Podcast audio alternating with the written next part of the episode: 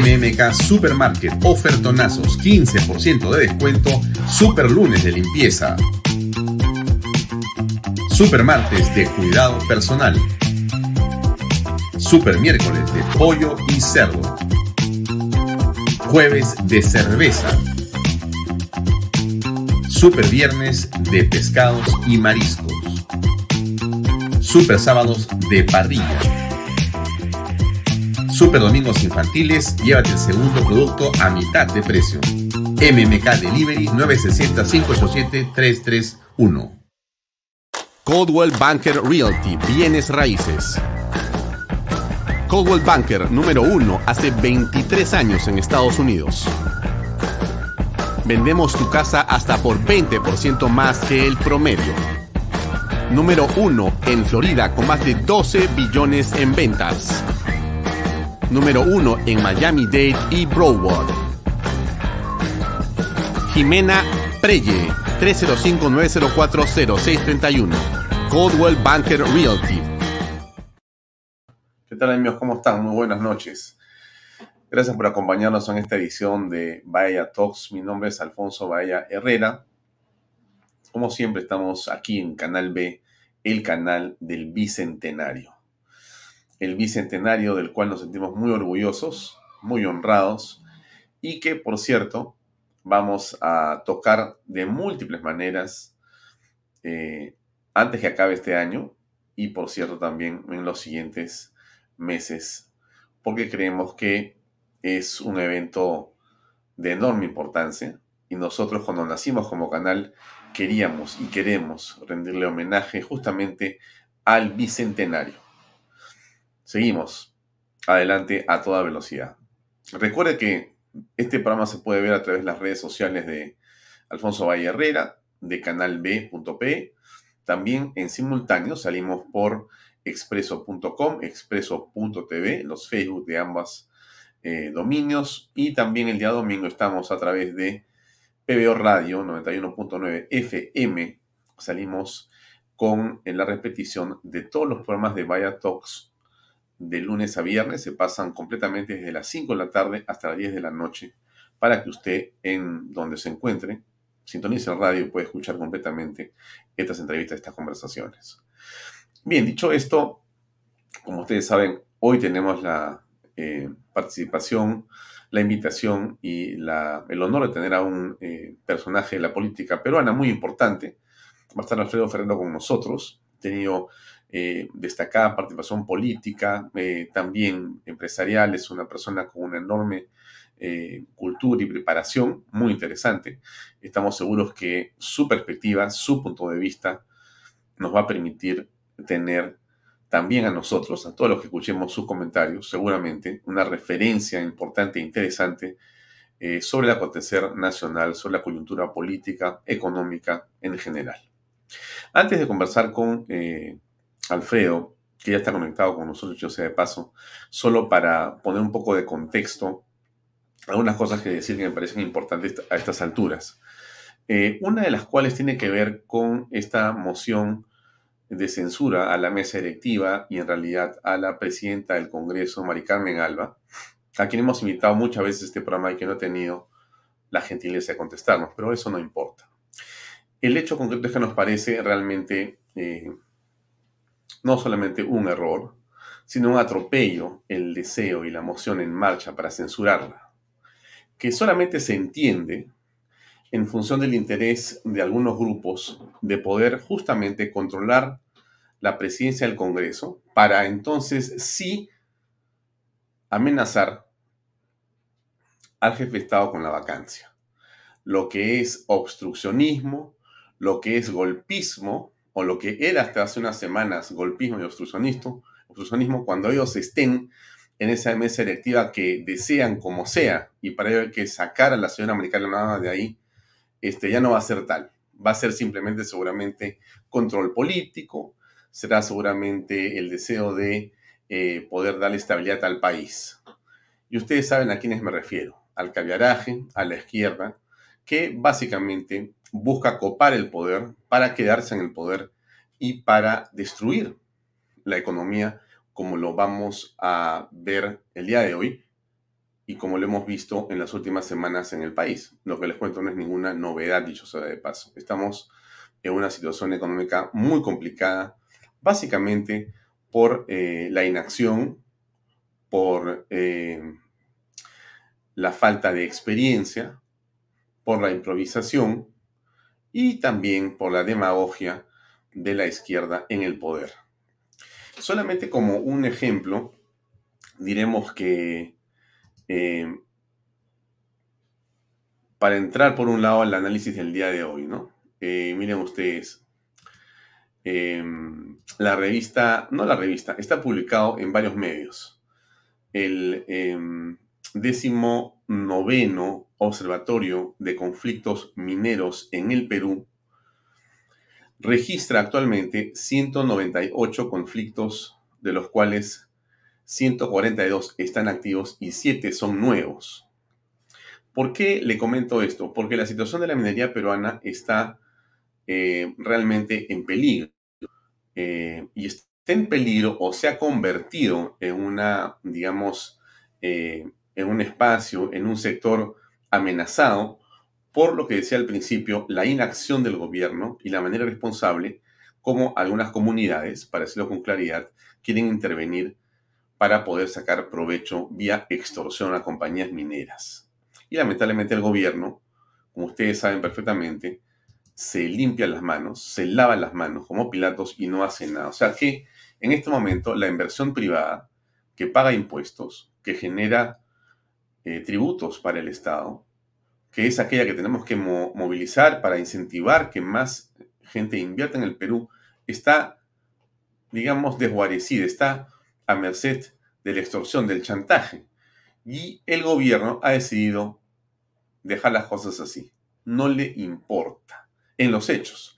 En el discurso dicen una cosa, pero en los hechos es lo que le estoy comentando. Un grupo de trabajadores estaba marchando ayer y hoy también, han continuado. Solamente lo pongo como un eh, interesante eh, recursos. Fátima, desde la Plaza San Martín han partido trabajadores de la minera Las Bambas. Ellos están marchando hasta Palacio de Gobierno y lo que piden es, eh, o están en contra más bien de la paralización de las operaciones de esta minera. Vamos a escuchar... Estos son de eh, la minera Las Bambas. Pronto van a marchar en la ciudad de Lima o en todo el Perú. Todos todos los afectados por el cierre de minas y el cierre de negocios. La gran paralización del país va a ser contra el gobierno por su inacción y su irresponsabilidad. Esos son algunos de los carteles que dicen totalmente cierto, lo que aporta las bambas a la economía, al Producto Interno, a las finanzas, al canon, al trabajo, a la inversión de pequeños y medianos empresarios en las zonas de Chalhuahuacho, en las zonas de Fuerabamba, en las zonas que están cerca a la mina, y cómo se beneficia el país en general, y cómo el Estado ha decidido, de una manera irresponsable, bueno, dejar las cosas así y que ellos vean cómo se arreglan en su problema. Ese es el gobierno de Pedro Castillo, el gobierno de Pedro Castillo. Hoy día una mala noticia más, que lamentablemente tenemos, tenemos que dar. Déjenme compartir eh, la pantalla con un tema que me parece sumamente penoso, eh, y, pero es parte de lo que está pasando. Miren ustedes, esta es la compañía Nexa. Una compañía minera muy importante, muy importante. Cerro Lindo, mina subterránea con mayor capacidad de producción en el Perú, suspende operaciones tras bloqueo legal. Perdón, ilegal. Bien, acá hay una explicación a la que no voy a leer. Esto está en las redes sociales desde la mañana, ¿no es cierto? Es una mala noticia para la inversión. Pero con eso quiero decirles que este es el gobierno de Pedro Castillo, de Mirta Vázquez, de Perú Libre y de los caviares. Este es, exactamente esto es. Para eso han querido llegar al gobierno, para lo que estamos apreciando. Para paralizar la economía y para que el Estado, el Estado sea el que suple esa falencia y entonces se invierta la figura quieren a una población dependiente, cosa que los peruanos van a decir que hacer. Y el peruano en general, efectiva, no es una persona que está acostumbrada a estirar la mano. Ya en las épocas de Alan García I, de Belaunde, en la que se acumuló una hiperinflación y una falta de trabajo espantoso, Los peruanos aprendimos o aprendieron, los que se acuerdan todavía, que la única manera de salir es trabajando. No hay otra manera. El Estado no te puede resolver el problema. Tienes que hacerlo tú, con tu iniciativa. Entonces, aquí se plantea un hecho que es muy interesante y muy importante. Termino con mi segunda reflexión antes de pasar eh, a hablar con Alfredo, que está conectado ya con nosotros. Y tiene que ver con algo que también me preocupa sobremanera. Sobremanera. Y es este hecho de la dualidad del presidente. ¿no? Presidente de la República es un hombre pues, este, que tiene dos discursos. Dos discursos. Es eh, el discurso del hombre que se pone encima el sombrero y el hombre que después se pone un gorro. Las diversas caricaturas y eh, dibujos y memes que han hecho en las últimas semanas del presidente reflejan exactamente lo que el presidente es. No, es. no es una exageración, no es una burla, no es sino la manera como la gente percibe al jefe de Estado. O sea, de una manera en la que, en pocas palabras, él es un hipócrita. Lo digo con todas sus palabras, no tengo por qué no decirlo, eh, digamos, en la confianza que siempre hablamos en este programa. Es un hipócrita. ¿Y, ¿Y por qué digo esto? Porque el presidente ha dicho, él, y de muchas maneras, por ejemplo, de que, bueno, él va a entregar la famosa lista de personas con las que se ha reunido, lo ha dicho Mirta Vázquez el primero de diciembre, lo ha repetido en la última semana, lo ha vuelto a decir el día domingo. Pero en realidad, lo concreto es que el día de hoy la PCM ha admitido, o sea, Mirta Vázquez ha admitido, que siguen sin revelarse la lista de visitas a Pedro Castillo en Breña y hay una enorme contradicción en la cronología. Es en realidad increíble. El presidente se siente como si fuera un hombre de otra calidad, de otra categoría, de otro level. A él no le alcanzan las preguntas, no le alcanza la prensa, no le llega la justicia y mucho menos el requerimiento de nadie que le pregunte, ¿usted qué hacía? Porque él siente en su eh, supuestamente equivocada forma de creer que el Estado funciona, pero no es que esté equivocado, él se hace el sonso. Déjenme decirlo así, se hace el sonso, pero no es un sonso. Y se hace el sonso porque dice, Palacio de Gobierno es mío, quiero que ahora sea un museo. El avión presidencial es mío, quiero venderlo. Ya no quiero el suelo, quiero que se baje. Ya no despacho en Palacio, despacho en Breña. Y por último, la lista de personas a las que supuestamente él ha estado vinculado en esa casa de Breña, a él no le interesa compartirlo ni revelarla. Es un tema de él personal y que no moleste. No le alcanza la Procuraduría, la Fiscalía, no le alcanza nada. Es una especie de hombre providencial, así es, y es una especie de reyesuelo, cuyo poder viene seguramente de algún lugar que no conocemos, pero que a ese hombre y a ese poder y a ese reyesuelo no le alcanzan las leyes de los seres humanos. Está en otro nivel el presidente. Nadie le puede decir nada. Y si tú le dices algo, ¿no? ¿Qué es lo interesante, no? ¿Qué pasa si le dices algo? A ver, vamos a escuchar a ver qué piensa el presidente si le dices algo. Autoridad moral, como lo tiene este pueblo, para combatir contra la corrupción. Hoy se nos juzga por irnos a tomar un café en un domicilio ¿Y en dónde se reunían los expresidentes? ¿Dónde hacían sus negocios bajo la manga? ¿Dónde se hacían los grandes contratos? O sea, en el pensamiento de Pedro Castillo, como los expresidentes, como él dice, ¿no? Hacían negociados o contratos, vaya a saber Dios dónde, entonces él también puede hacerlo. Pero él todavía es alguien impoluto porque él ha ido a tomar un café, a comer un estofado, a probar los tamales de la mamá del señor Sánchez en la, calle de, este, Breña. O sea, él es realmente un hombre que está lleno de virtudes y de buenas intenciones sobre quien nadie puede dudar. Y si dudas, bueno, debe ser porque eres corrupto, fujimorista, aprista, golpista, todo lo que te van a decir. ¿En dónde lo hacían? ¿Y por qué conmigo? ¿Y por qué con hombres del pueblo? ¿Y por qué con un maestro? Y se esconde detrás del sombrero. Se esconde detrás del sombrero. Castillo es un personaje, no es un hombre, no es en realidad eh, Pedro Castillo Terrones, es el personaje detrás del sombrero. Y esto es bueno que lo vayamos, eh, digamos, analizando para comentarlo, para criticarlo y para no normalizarlo, para no normalizarlo. Qué mal sería que el Perú se acostumbre a esto, al maltrato. Porque esto que vemos de Pedro Castillo es básicamente un maltrato permanente a la prensa, a los ciudadanos, a la opinión pública, al Estado, a las instituciones. Maltrata, ridiculiza, veja. Y eso no se puede permitir en nadie, mucho menos en un presidente de la República. La manera sistemática como denigra a las instituciones de la República. Sistemática, sistemática. Y aparentemente nadie le puede decir nada. Menos el Congreso, que lo ha blindado. Ese Congreso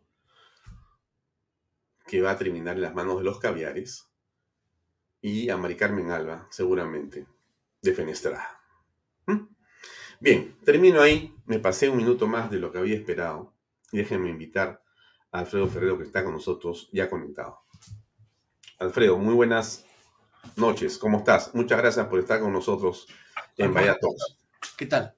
Encantado de estar con ustedes y poder conversar un poco de la, de la coyuntura y de la realidad del país. Eh, Alfredo, yo eh, quisiera preguntarte por un tema que me parece central para entrar en la conversación.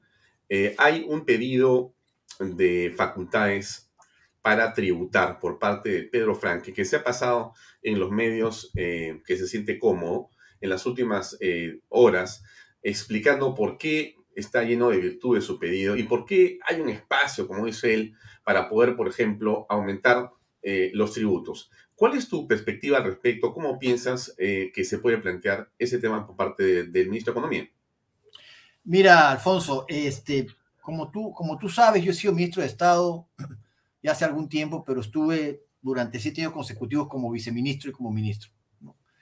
Y yo creo que Pedro Franque, que de hecho ese paso como nota aparte, fue uno de los grandes opositores a los tratados de libre comercio. A mí me tocó enfrentarme con Pedro Franque en espacios públicos y en televisión muchas veces para sustentar, en mi caso, el apoyo a los TLCs y él justamente llevaba la posición contraria, diciendo que el TLC iba a ser malo para el país, que iba a subir las medicinas, que la agricultura iba a ser un desastre y ha sido todo lo contrario. La agricultura ha sido un caso de éxito de los TLCs con la agroindustria, exportando 8 mil millones más o menos versus 600 que se exportaban en la época. Y las medicinas hoy día entran como mejores, menores aranceles y podemos aprovechar los, los, los genéricos. Eh, eh, al Estado, en esta coyuntura, no le faltan recursos, lo que le falta es gestión. Por lo tanto, mi particular opinión, ni el ministro es el adecuado para pedir este, los recursos porque no creo que sepa utilizarlos bien. Y en segundo lugar, no hay un sustento sólido para eso. Más allá del tema de la minería, que podría ver cómo se manejan esos recursos del canon y regalías, aumentar los alquileres, aumentar los impuestos a la bolsa, lo único que va a hacer es seguir alejando la inversión. Como ha venido siendo hasta ahora. O sea, está clarísima que han salido del país por lo menos 15 mil millones de dólares, que el dólar se mantiene en, el, en el nivel de 4, que los alimentos han subido y no solamente por el tema de la inflación mundial, sino también porque obviamente hay un manejo deficiente de la gestión del Estado con este gobierno. Así que en mi opinión particular, ni tiene sustento las facultades que está pidiendo Frank, ni se las daría, ¿no es cierto? Eh, eh, si fuera gobernista, diría que no.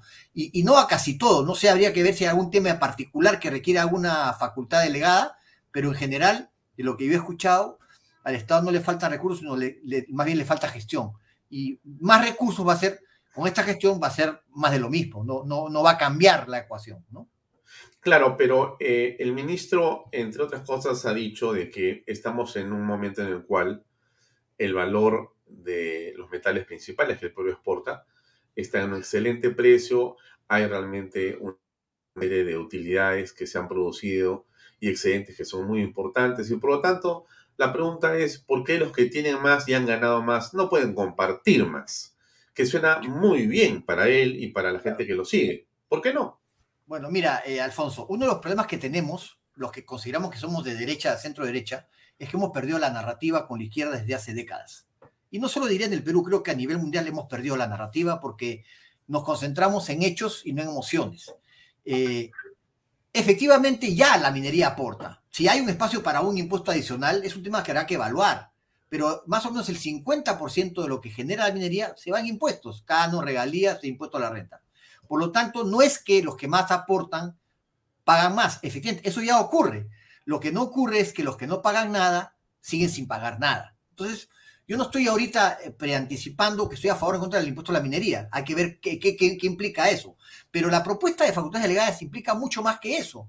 No solamente implica el tema de la minería, implica agravar los alquileres, grabar la bolsa de valores y, y, meter mano en temas impositivos que van a afectar al consumidor, porque al final eso significa quitarle al consumidor dinero del bolsillo en una economía que ya está en recesión, o sea, va a reducir su capacidad de gastar y por lo tanto va a implicar que va a comprar menos. Ese efecto es negativo para la economía, no positivo. Este no es el momento para aumentar los impuestos, cuando justamente hay recursos que se malutilizan o no se utilizan. Los gobiernos regionales devuelven dinero todos los años, plata que no han podido ejecutar, igual que los ministerios.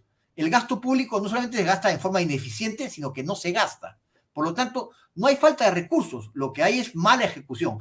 Que tengan más recursos no significa que va a gestionarlo mejor, significa que va a seguir gestionando mal, aunque haya más recursos. Entonces, yo, yo creo que no hay un sustento para quien nos diga, se estén endeudando afuera con un montón de dinero también, pidiendo bonos, y no sabemos para qué. No hay un proyecto específico que diga, voy a usar ese dinero en tal cual cosa o tal otra. Evangelión 1812 nos dice ahí, según Frank está pidiendo más facultades tributarias para no crear déficit. ¿Te parece a ti que eso es?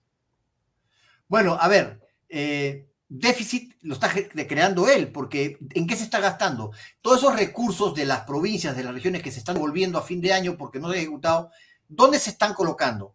Eh, o sea, van al tesoro público. Entonces, yo, yo, no, yo no, me queda claro el sustento de Franque para más impuestos en esta coyuntura. Yo creo que lo que hay que hacer es ponerle al, pueblo, al, pueblo entendido como, como todos, porque no quiero hablar de la definición izquierdista del pueblo, porque yo creo que el pueblo somos todos, y el pueblo es, una, es un colectivo indefinido, eh, poner en la gente más dinero en los bolsillos. Yo creo en ese tipo de reactivación económica. Y no con bonos, sino con mayor inversión, con una economía más sólida, con más trabajo, con mejores salarios, con productividad. Ese es el esquema en el que yo creo. Yo creo en ese tipo de economía, que es la economía que tiene éxito en el mundo. Yo no creo en la economía centralista del Estado, que gestiona mal y que después le pide plata, al contribuyente para seguir gestionando mal.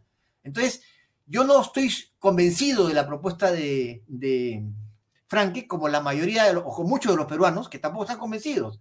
Yo creo que va a agravar a los mismos, les va a quitar capacidad adquisitiva, ellos van a gastar menos o van a crear informalidad. Entonces, ¿qué va a pasar con los contratos de arrendamiento? Bueno, ya no firmo contrato, pues porque obviamente si firmo el contrato tendría que pagar ya no 5, sino 15 o 20%. En la bolsa, bueno, no invertirán en la bolsa. Entonces, ¿y qué hago con la plata? ¿Va al banco local? No, probablemente buscaré tener una chanchita y ver cómo saco mi plata al exterior. Aunque gane muy poco en el exterior, es más seguro que el Perú. Entonces, todas las medidas que hasta ahora ha implementado el gobierno han sido eh, eh, medidas en contra de una economía de mercado.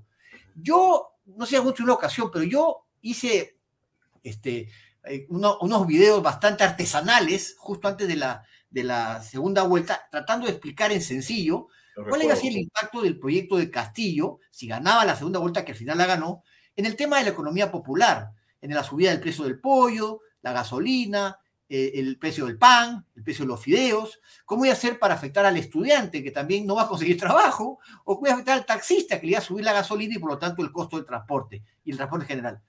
Aún así, este, la gente votó por Castillo. Pero todo lo que se mencionó en ese momento, no es que sea Nostradamus, es una cuestión sencilla de entender para aquellos que tenemos un concepto de la economía como la que tengo yo, era fácil predecir lo que iba a pasar. No, no hay ninguna sorpresa en eso. Este, lo que sí tengo yo sorpresa con Castillo es que ha nombrado a la peor gente posible. Pensé que podía ser un gobierno de izquierda, pero con gente mejor preparada en su gabinete para darle sostenibilidad al gobierno. En eso, Castillo ha superado mis malas expectativas. Es peor de lo que yo pensé. Ya, pero yo tengo otra lectura después de que veo tantas cosas. La lectura que yo tengo, Alfredo, y te quiero hacer la pregunta, pero quiero hacer un brevísimo comentario. Yo tengo la impresión que todo esto que está pasando, y mira, quiero poner algo que me acaba de pasar este, Carlos Galvez, lo voy a citar porque, bueno, Carlos siempre nos ayuda, ve el programa, gracias Carlos, y nos están mandando cosas importantes. Este tweet que voy a poner acá, lo había visto hace un rato, y Carlos lo ha recordado muy bien. Gracias, estimado Carlos. Mira, esto lo ha puesto Pedro Castillo a las 3 y 48 de la tarde del día de hoy, ¿correcto? Voy a leerlo para que quienes no lo están viendo, quienes no lo quieren leer, se lo voy a leer yo. Dice lo siguiente. El presidente de la República del Perú dice lo siguiente. Queridos compatriotas, hemos presentado un proyecto de ley que implementará un descuento de hasta el 15% en los recibos de electricidad de las familias más vulnerables. Esta medida no supone ningún costo al Tesoro Público y beneficiará a más de 21 millones de peruanos. El segundo tuit está más abajo y dice lo siguiente. Solicitamos al Congreso trabajar de la mano con el Ejecutivo a fin de aprobar cuanto antes esta iniciativa en favor de nuestro pueblo. La situación económica por la que atraviesan muchas familias exige que actuemos con sentido de urgencia y justicia. Ya, muy interesante. Ahora, quiero poner eso y poner este video de 10 segundos con eh, parte del discurso del presidente de ayer en la ceremonia de la FAP. Escuchemos, por favor. Anuncio que el año 2022 destinaremos una inversión social de 5 mil millones de soles para garantizar la continuidad de los programas sociales, pensando en los más pobres del Perú. Muy bien. Entonces, Alfredo, lo que yo leo, lo que yo leo con esto, o sea, lo que yo veo con esto es una campaña política para lograr la elección de la mayor cantidad de distritos el próximo año, 5 de octubre, que hay elecciones, tanto a nivel municipal como regional. Esto es una campaña con el dinero de todos los peruanos.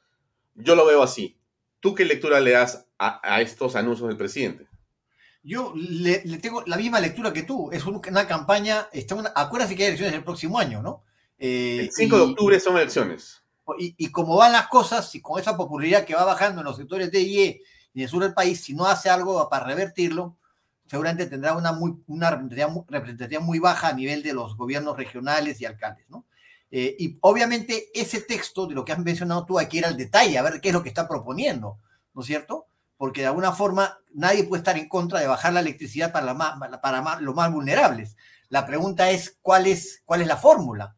Si esa factura, ese 15% lo va a pagar el Estado de sus recursos o va a negociar con las empresas eléctricas una tarifa diferencial o preferencial. Entonces, eh, es un, eh, el enunciado es populista, eh, el detalle no aparece en el enunciado. Habría que ver a qué, a qué implica. Nadie puede estar en contra de bajar la electricidad para lo más vulnerable. La pregunta es cómo lo hago. Y yo soy de los que creo, y soy de los que creo, siendo un liberal en mi forma de pensar, hay una gran confusión en la gente que no hemos sido capaces de explicar y no somos capaces de explicar cuando hablamos del modelo económico, confundimos al modelo económico con la, con la gestión del Estado. Y una cosa es el modelo que genera los recursos y otra cosa es cómo ejecuto yo como Estado esos recursos, cómo le doy valor. El Estado no le da valor. Por lo tanto, es cierto y creo que este país, para dar ese paso hacia adelante y salir de estas amenazas que pasan cada cinco años, tenemos que preocuparnos de que el Estado funcione. Y este gobierno no lo va a hacer, obviamente. ¿Para qué? para que la electricidad que tienes tú o yo en nuestra casa y el agua que tenemos tú y yo en nuestra casa también los tengan las personas menos favorecidas, para que ellos puedan pensar con otro chip en la cabeza. Y a veces hay que tratar de, en vez de descalificar, entender esa problemática, porque cuando dicen, pero ¿cómo es posible que hayan votado por Castillo? Bueno, de repente para ti, para mí es inentendible, pero si vamos a la Puna o a lugares recónditos del país, ellos dicen, con modelos y modelos me, igual, me va igual de mal, entonces para mí el modelo es indiferente. Y esa es la lectura y la narrativa que no hemos sabido capaz de llevar. Entonces, cuando él saca estos tipos de anuncios, está dirigiéndose justamente a su electorado, a ese electorado que lo puso en la presidencial, que si ganó o perdió por 40 mil votos, hoy día es parte del pasado. Lo concreto es que con su propuesta de gobierno no debió, no debió ni acercarse al 50%. O sea, es increíble que una persona con estas propuestas que ya sabíamos que venían haya sido capaz de convencer al 50% de nuestro electorado, por más que me digan que es el antifujimorismo. O sea, hay algo que tenemos que corregir. Hay algo que tenemos que empezar a tocar para, para no tener que sufrir estos sobresaltos, si es que salimos de esta, cada cinco años. Entonces, por un lado, sí, en buena hora que se pueda bajar la electricidad o dar electricidad a los pueblos recónditos. ¿Cómo hablamos de educación si no hay internet, si no tienen agua, si no tienen este, electricidad? Y soy un liberal, pero esa labor no es del, del, privado, es la, es la, labor del Estado que no está cumpliendo. ¿Y con qué recursos? Con recursos de los impuestos, que están siendo mal utilizados. La ecuación en la teoría funciona, en la práctica está fallando.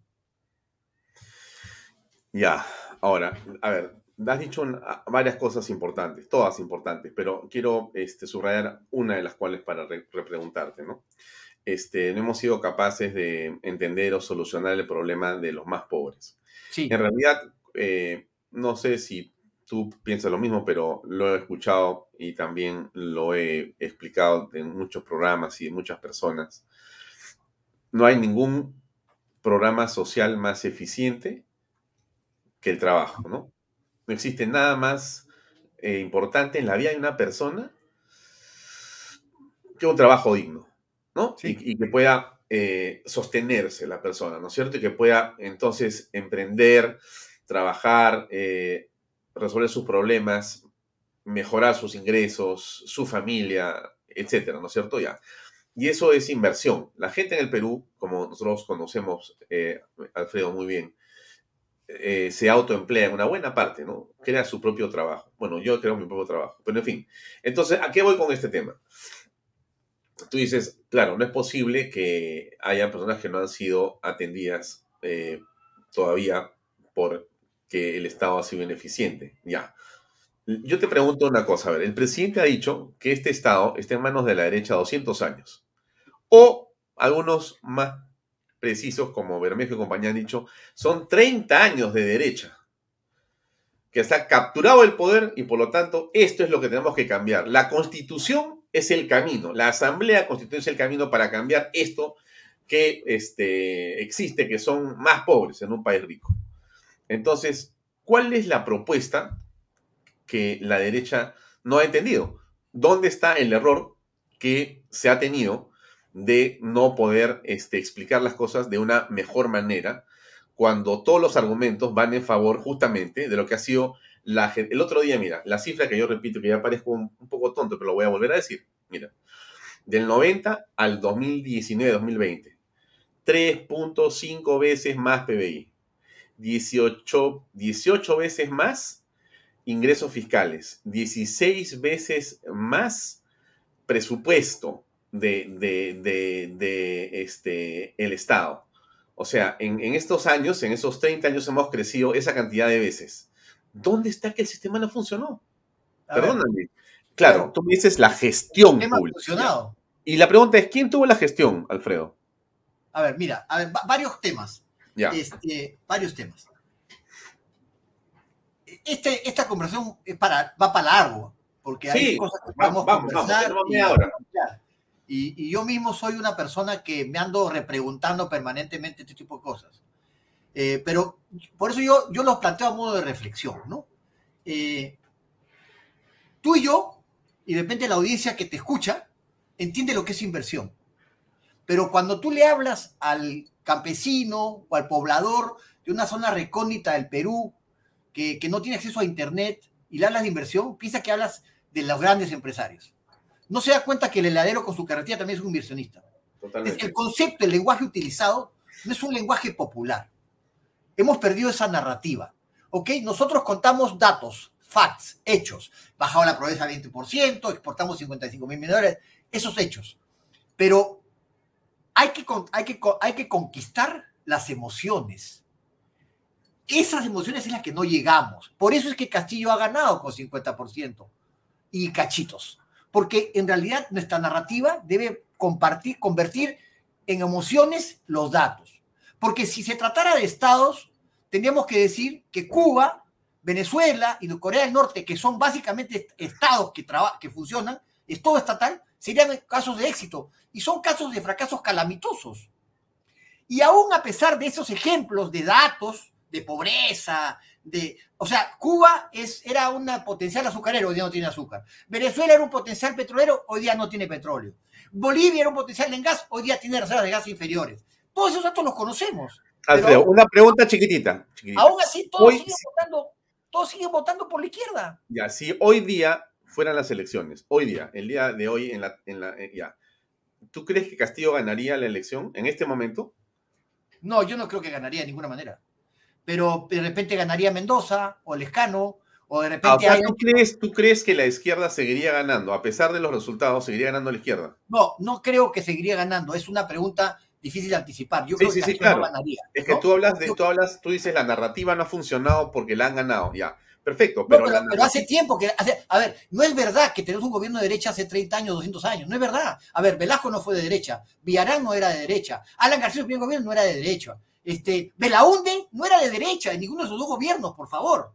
O sea, a ver, de, derecha popular, de repente Fujimori, el segundo gobierno, ¿no es cierto? De repente Alan García, en su segundo gobierno, PPK no tuvo ni gobierno, así que no podemos hablar de derecha, porque no hubo gobierno. Hubo cinco presidentes de cinco años. Entonces, no fue de derecha PPK, ¿no es cierto? Más bien, se llenó de caviares el Estado, ¿no? Y fracasó rotundamente. Y hoy día la derecha, entre comillas la derecha, está pagando la factura de PPK y de Keiko que no se pudieron conversar hace cinco años. Totalmente. Ese es el triunfo de Castillo. Hoy día Castillo ganó por eso, porque la derecha fracasó, fracasó en la coalición, fracasó en la narrativa, fracasó en la temática. Pero lo que yo digo, para que el Perú pueda, a nivel electoral, en la historia del futuro, ¿no es cierto? Eh, dirimir entre un, ciento, un centro de izquierda razonable y una derecha razonable, tenemos que empezar a reducir los márgenes. Estamos en, en temas muy opuestos. Entonces, para eso tenemos que darle a la gente menos favorecida las opciones de que realmente tengan un futuro. Ellos no ven ningún futuro, pues, Alfonso. Entonces, cuando tú, tienes, tú abres tu caño y sale el agua, y este, prendes tu cocina y sale la electricidad. Ellos tienen que recoger la leña, agua en baldes, no tienen colegios. O sea, si yo estuviera ahí, también de repente sería de izquierda. Y no me expliques mucho el modelo, porque tu modelo no me llegó. Entonces, tenemos que ponernos, en mi opinión, la derecha tiene que ponerse en los zapatos de esa gente para atender su problemática. Aunque el modelo no sea el problema, el Estado está amarrado al modelo, porque si no cambiamos ese Estado, el modelo, por más que haya buen modelo, pues yo creo que el modelo es el modelo, y es el mejor modelo sin duda, seguirá siendo un modelo que no llega a los sitios donde debe llegar. pues, pero tú me estás dando la, me estás dando, me estás dando una respuesta distinta, me estás diciendo una cosa que es muy, muy, muy importante, pero mira, tú dices, tenemos que cambiar ese estado para que sea más eficiente y le llegue agua, le llegue gas, le llegue colegios, o sea, esas personas que hoy no tienen nada. Pero no es la narrativa. Son los resultados de la gestión pública. no, es la narrativa. Porque si tú no le explicas a ellos eso, no, no, no, lo van a no Alfredo, porque la gente no come narrativas. La gente no, a ver, a ver, la izquierda te vende expectativas. yo entiendo el tema de la narrativa, yo lo he estudiado. Tú no vas a tener, tú no vas a colocar gas, no vas a colocar agua y, este, y, agua y electricidad en tres años. Pero tienes que, tienes que demostrar que esa es tu opción, que esa es tu, que ese es tu, tu prioridad. ¿Ok? Ok, la educación es un desastre. A ver, si, si Castillo es profesor, ¿cómo estarán los demás profesores? No califica Castillo para ser profesor. O sea, ¿qué cosa puede enseñar Castillo? Pero perdón un ratito. A ver, ¿cuál es la narrativa? la, narrativa buena es la de Vizcarra, comprando los medios, de manera tal que tuvimos la mayor cantidad de gasto por PBI en el mundo y la peor gestión en el desastre de la pandemia. Y hay una narrativa.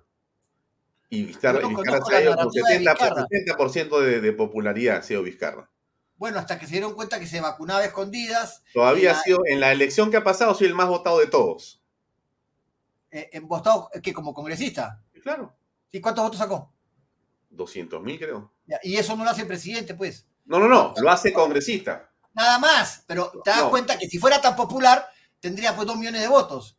O sea, ojo también con eso. Pongamos en contexto los 200 mil votos, de los 200 mil votos, ¿en, cuántos millones de votos? No, lo que, te quiero decir, lo que te quiero decir es, eh, yo creo que la narrativa siempre va a ser importante en la comunicación está hasta el cansancio estudiado que ese es el tema que hay que desarrollar y mejorar. pero ninguna narrativa va a funcionar si el Estado no es eficiente y si, vamos a hacerlo así, si la derecha no comienza por capturar el Estado o poner en el Estado a gente profesional, profesional, y tener un plan social expansivo, agresivísimo, esto no va a cambiar. Ahí no, hay, narrativa, hermano. Ahí hay resultados. O sea, tú, ah, ah, eh, aguanta. Alfredo Ferrero, presidente. ¿Estamos? Ya, vamos a imaginar por un segundo que estamos. No, pero yo sé que tú no quieres ser lo siguiente. Hermano, estamos jugando en la conversación. Un ratito, pues. No, no te Estamos jugando monopolio. Ya, monopolio, ya. Entonces, Alfredo Ferrero, presidente del Perú. ¿Ya? Bacán. Oye, te escuché, hermano, en esa reunión con Bahía Talks, bacán. Ya, ya, ahora es presidente. Ya, ahora, ¿qué vas a hacer? Ah, mira, como yo dije en el programa de Alfonso, es clarísimo. Yo voy a poner. ¿Ah? ¿Qué haría claro, yo? Claro, tú eres presidente. Va bastantes cosas, ¿ah? Claro, pero, pero, pero en lo que hemos conversado, yo te leo al toque. Tú dices, tú vas a coger seguramente, vas a hacer el Ministerio de la Infraestructura o de la Ayuda Social y vas a expandir el gas, el agua potable, las este, postas médicas, los colegios, etcétera, agresísimo, decirle a los empresarios, oigan muchachos, paguen sus impuestos porque ahora vamos a hacer esto para que el Perú sea sostenible. Ya, muy bien, Alfredo, te pasaste. ¿Cuál narrativa, hermano? Necesitas tú que, esa gente narrativa, porque para que yo me siente, para que yo me siente en ese sillón, que no es el caso, estamos hablando en, el imaginario popular. Estamos jugando, estamos jugando. para empezar, para llegar ahí tienes que tener narrativa. Ya, una, que estás, en el poder, una vez que estás en el poder, hermano, ya ejecúa. Primero. ya llegaste, ya llegaste. Ya, perfecto. Lo que haría son varias cosas. Primero, la inversión a full. A full. Claro, exactamente. Exactamente. En todos los niveles. La inversión, ¿Qué quiere decir? O sea, primera, primera cosa. Y la inversión social. la inversión primera cosa. Primera cosa, Alfredo Ferrero anuncia, número uno, están abiertas las inversiones privadas, nacionales y extranjeras a full. Vamos a dar total facilidad y garantía absoluta. Eso es lo uno, ¿no es cierto? Ya, lo segundo, vamos a hacer el gran ministerio de la expansión social, por llamarlo así, ¿no es cierto? O sea, vamos a unir seis ministerios en uno solo para dedicarnos a poner lo que te he dicho, agua, luz, ta, ta, ta, ta, todo, ¿correcto? Sí. ¿Sí? Un pacto social, un pacto social entre la minería y la población con, con, el Estado como intermediario, pero no para parar las minas, sino para dar viabilidad a todos los proyectos mineros, que sean razonablemente viables desde el punto de vista medioambiental. Pero pero un poco es que la, cabeza del líder te genera la tendencia. ¿Entiendes? Entonces, yo le evaluaría todo. Tía María, Conga, todos los proyectos. Es más, vamos a cero, hermano. Arrancamos de cero, vamos para adelante. Y, y voy a pactar con la población para que esos proyectos den a la población lo que necesitan. Y con el Estado intermediario. ¿No es cierto? Para decir que, pero, y sin politiquería, sin ideología en tema pragmático. Inversión social, inversión minera, inversión en turismo, inversión productiva, toda la inversión posible. E, e, es decir, probablemente yo no sería un buen presidente para este país porque no votarían por mí. ¿Me entiendes? Porque si la narrativa no hace que voten por mí, nunca seré presidente. Y por lo menos Javier Castañeda, Castañeda te dice, bien Alfredo, ya tienes un voto. No, pues, puedo tener siete, de repente mis hijos y ustedes van a votar por mí, pero a ver, sabemos que necesitamos millones de votos. Y si no conquistas a ese electorado popular, que es el electorado que está divorciado de nuestra realidad y que ven a una persona, el inversionista, dicen, ah, las grandes empresas. Cuando tú hablas de inversión, no lo están entendiendo como tú y yo lo entendemos. Ellos no entienden la ecuación inversión genera trabajo, porque muchos de ellos, como tú me lo has dicho, son, es autoempleo, hermano. Entonces, ¿de qué inversión le estás hablando? ¿Quién va a llegar a la, a la, punta del cerro si no llega ni la electricidad? Si no llega, ¿qué, les hablas de inversión? Si no saben lo que es eso. Entonces, el discurso está agotado en un conjunto de personas o de grupos populares o población. Lima, ¿por qué Lima rechaza a Castillo? Porque Lima tiene acceso a estas cosas. Uno más que otro. Sigue habiendo sitios donde no hay electricidad, donde hay, donde hay agua, que es un nefasto. Pero más o menos la mayor rechazo de Castillo, ¿dónde está? En los lugares más desarrollados del país. Entonces hay que conquistar a los, a los lugares menos favorecidos. La campaña no es predicar entre conversos. La campaña no es convencer a mi amigo a ti. Porque estamos convencidos, con matices. La campaña es ir justamente a los que, a los que no creen. Cuando yo negocié el Tratado de Libre Comercio tenía que conquistar a un Congreso que era opositor, donde además el sector privado, muchos de ellos se opusieron al TLC inicialmente, ¿Qué pasaba? Yo dividí el Congreso en tres. Tres, decía. ¿Quiénes están a favor de los TLCs?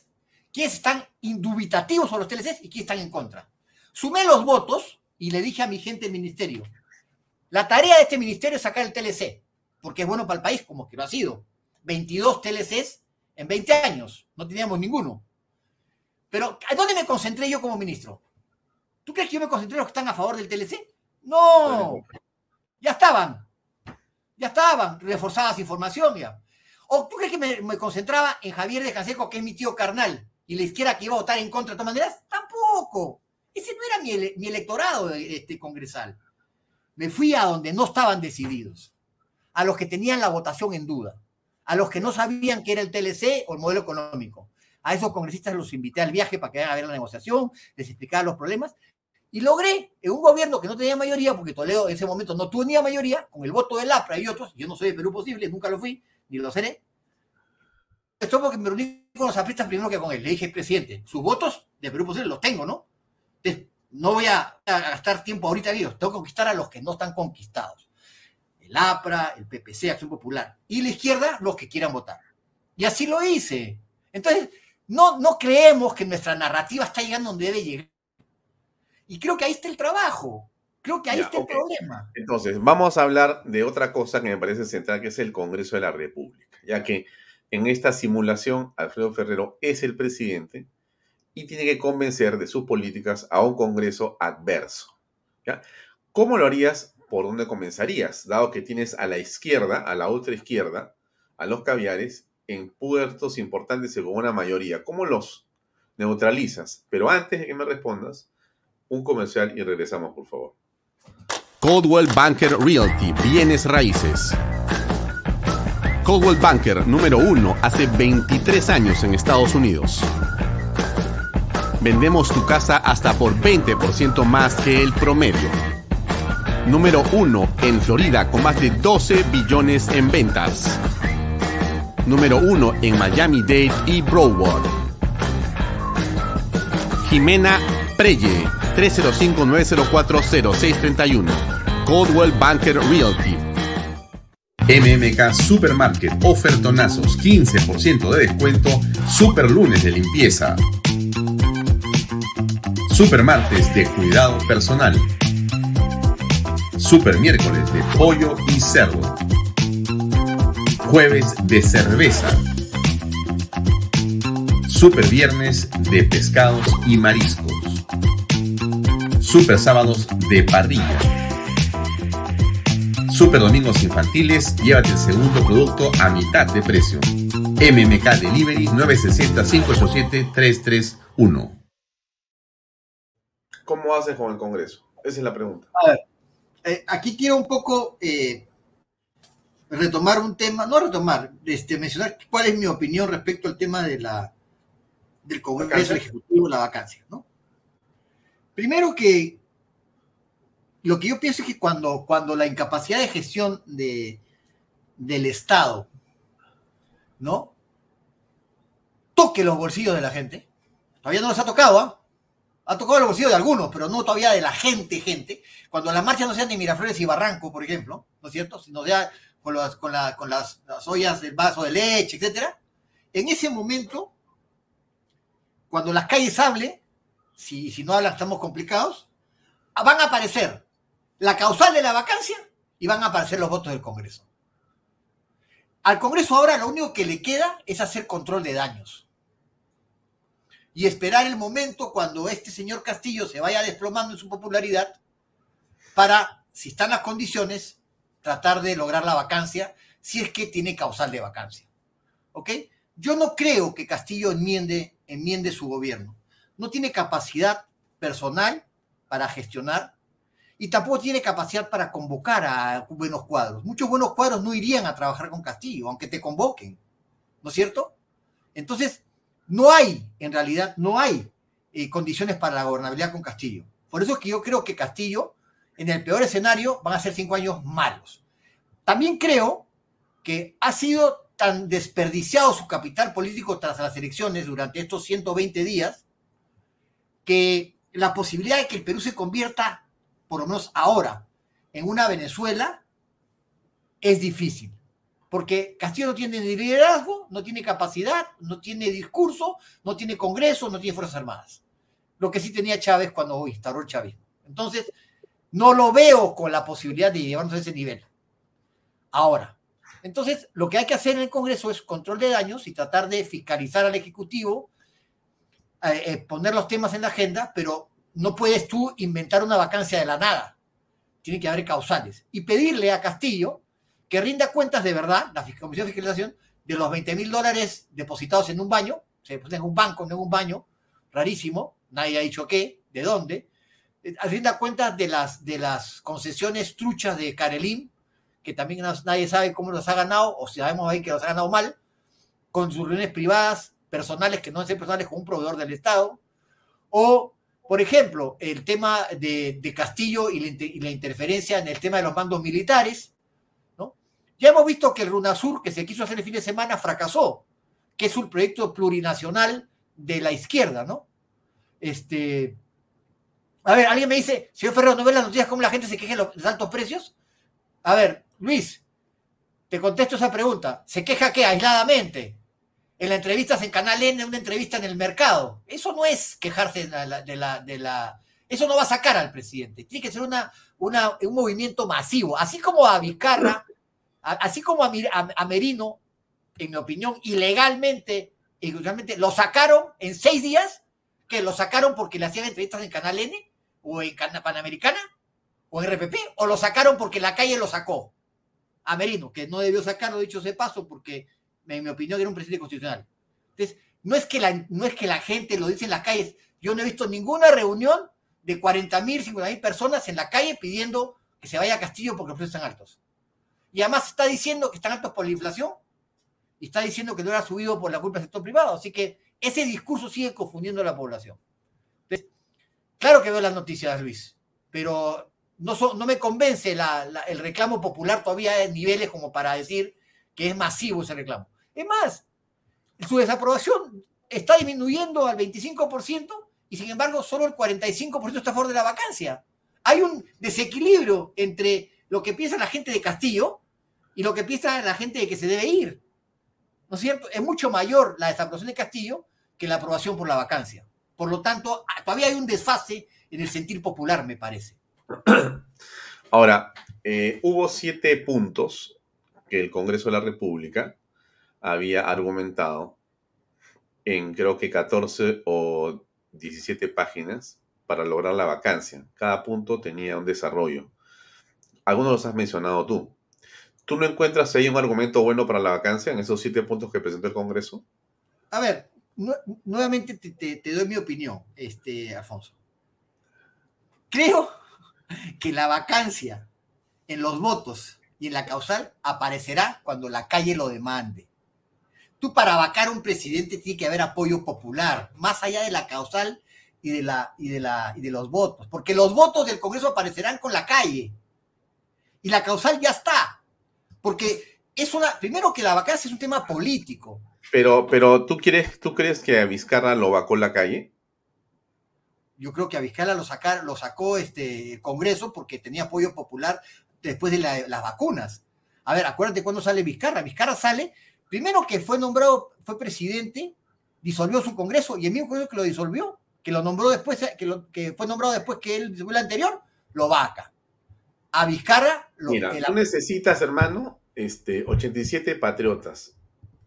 La calle es un tema bastante eh, etéreo. Los patriotas van a aparecer yo te, yo te pregunto, ¿de qué calle hablamos exactamente? Porque la calle es como el pueblo. ¿De qué parte del pueblo? ¿Qué parte, ¿Dos, cuadras? ¿Tres cuadras? no, no, Toledo llegó a tener 8% de aprobación. ¿Cuánto? ¿La Plaza San Martín? ¿Con eso lleno se vaca? Yo creo que, yo creo que cuando el O sea, si llenamos la plaza, San Martín y se no, creo que eh, justamente ese es el tema. ¿Cuál? es el tema. ¿La Plaza Martín? No, no pues, te pregunto. Yo tú dices que la calle, la calle. A ver, a ver, a ver, Lima no es Lima. En el Cusco, en Arequipa. Quiero, a ver, ¿tú qué crees? que los En todas partes había marchas para la vacancia, en todas partes. Escúchame, yo he visto una marcha acá de 30.000 personas o 40.000 eh, por Álvaro Pesaliaga y es lo más que hemos llegado. Cuando sacaron a Merino había mancha de, de 100.000 personas No, no, cuando sacaron a Vizcarra, hermano, olvídate Merino. no hubo marchas porque Vizcarra, a ver, a ver, la gente ya está de acuerdo con que se vaya. Acuérdate el momento, su popularidad bajó, se, desprestigió, no hubo marcha, pero estaba recontraquemado. Pero además Vizcarra ha sido un presidente prestado. Si agarran al presidente vacunado escondidas, a él y a los ministros de su entorno, es un desprestigio mayúsculo. Todavía no han encontrado infraganti a Castillo en nada. Más infraganti que tenerlo. Ahí, con la evidencia de la vacuna de Vizcarra, eso es infraganti. Con la evidencia no se, va él no, se por, no se va por la vacuna, Vizcarra. Claro, acuérdate que todo el contexto de la vacuna. ¿Por qué te va a Vizcarra? ¿Por qué no va porque le habían pagado plata, hermano. Si estaba la, fiscalía lo tenía sitiado y habían, habían, sus amigos habían revelado cómo le habían pagado la plata. era, fue un cúmulo de cosas. Las denuncias de corrupción de algunos ministros, la denuncia de algunos colaboradores eficaces. Claro. Pero era, era un cúmulo de cosas. Bueno, pero eso no hay ahorita, pues. Bueno, a, ver, había, había, había todo, hermano. Lo que pasa es que extrañamente los congresistas de, de, Alianza para el Progreso y Acción Popular y otros más dijeron que como no había salido el reportaje ofrecido en canal el domingo, entonces dijeron ya no voto ya. Pero salió. no, salió. no salió. Oye, te pongo lo de, te pongo ahorita lo del gran este ah, no. Vacancia, eh, Castillo, este eh, ¿fue vacado o no fue vacado? ¿Quién? No, no, no, ahorita, te digo, ahorita, ahorita, ahorita, el, día, el día domingo 7. El día domingo 7, ¿qué cosa, qué cosa, eh, perdón, el día martes 7, ¿qué cosa dijo este Acuña? hemos visto, lo no, hay, no, hay, no hay videos, no hay audios, entonces no hay vacancia. Porque se esperaba que el domingo aparecieran otra serie. Lo, de lo, de Cuarto Poder fue un sí, claro, lo de Cuarto Poder. Le hizo el favor a Castillo, ¿no? Porque descifró la vacancia. Porque si ese día salía un audio o un video comprometedor de Castillo, de repente estaban los motos para la moción de vacancia el día martes. Pero eh, el Cuarto Poder lo que hizo fue jugar a favor de Castillo. Yo creo que la, narrativa le ha hecho creer a muchos eso que tú dices, que realmente la vacancia se cayó por cuarto poder. la vacancia se cayó porque los comunistas se chuparon, hermano, nada más. No, hermano. Les arreglaron, hermano, les han arreglado los congresistas. ¿Tú crees que ha sido así? ¿Que no ha sido así? Que, lo que yo creo es que muchos que estaban en duda y que estaban, digamos, viendo dónde colocaban sus intereses, al final se chuparon. Y creo que si lo del cuarto poder hubiese sido contundente el domingo en la noche, la situación del día martes, oye, oye, escúchame, Alfonso, Ah. Han habido 46 votos a favor y 4 abstenciones. Estás, estás a un tris de la, de la moción de vacancia. Por favor. ¿Tú qué crees? Que si, si había un video contundente el día domingo en la noche y al final la opinión pública. ¿Qué dijo el día lunes la gente? La opinión pública. Qué desastre, cuarto poder, que está el fracaso. Hasta creo que han despedido a los conductores, que no tienen nada que ver, porque los conductores presentan lo que les da el programa. A ver, ¿Tú crees que si no hubiese habido un programa consistente el día, el, domingo en la noche, no convertías a esos cuatro abstenciones? No, no, no. Yo creo, yo creo, hermano, que los que habían bueno, al final, de inflar la cosa así. Ya, una cosa no vamos a poder, nunca podremos saber eso. Ya. Porque en mi opinión, la moción se iba a, dar, moción no significa que haya vacancia, significa que, se iba a discutir en el Congreso la posibilidad de vacancia y que sí, iba a tener que haber. Yo sí creo que esa es, a ver, es posible que la población no vea cuarto poder toda, pero lo que sí ven cuarto poder son los congresistas. y ellos sí estaban esperando, igual que nosotros, ante la publicidad anticipada, un video diferente. Entonces, y los que votaban el martes eran los congresistas, no la población. Entonces, si la población estaba ya con 45% de vacancia a favor, no siendo, y teniendo videos y al Congreso a favor, ya la vacancia era una mejor posibilidad. Pero yo creo que ese, ese, ese video, que no fue nada, no, no, no ameritaba ni para titular, ¿no es cierto? Yo creo que sí desinfló la moción de vacancia. Ya, tenemos que terminar. Qué pena. Oye, Alfredo, me gustaría quedarme contigo una hora más conversando, porque pucha, que hay varias cosas que tenemos que hablar. Porque no, no es que discrepemos, sino que tengo otra, otra perspectiva de cosas y creo que coincidimos. ¿eh? Lo que pasa es que quiero darte más razones, pero no hay tiempo, pues se acabó la hora, lamentablemente. No hay problema. pero espero que no pase otro año antes de invitarte, pero acepta cuando te invite, pues. Oh, oye, yo, siempre te he aceptado, no podían a una fecha, pero. Ya, entonces la próxima vez. Eh, ¿Cuándo, te he dicho que no? No, no, no, eres un caballero además. Ya, te agradezco, hermano. Estamos eh, juntos en las próximas semanas, después de Año Nuevo, hace el próximo año. En el verano nos juntamos para conversar un poco más. Ojalá que todo vaya bien. Te deseo lo mejor. ¿ah? Feliz Navidad. Para ti, cuídate y saludos a tus oyentes. Un gran abrazo, Alfredo, un gran abrazo. Muchas Igual, gracias. Muy amable.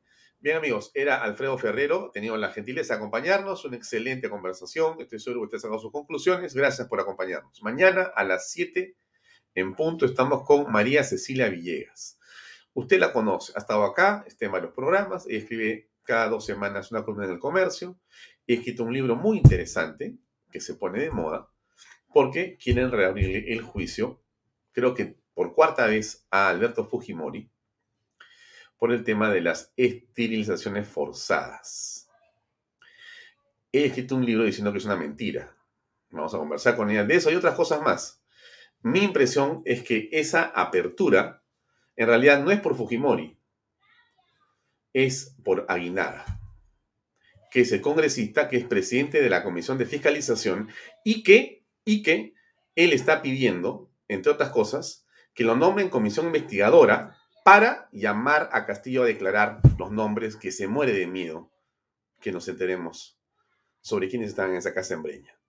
Eso es todo. O sea, Aguinaga lo van a quemar, lo van a incendiar, lo van a fusilar políticamente para que no pueda hacer lo que quiere. Y esto de las elecciones forzadas es simplemente un pretexto.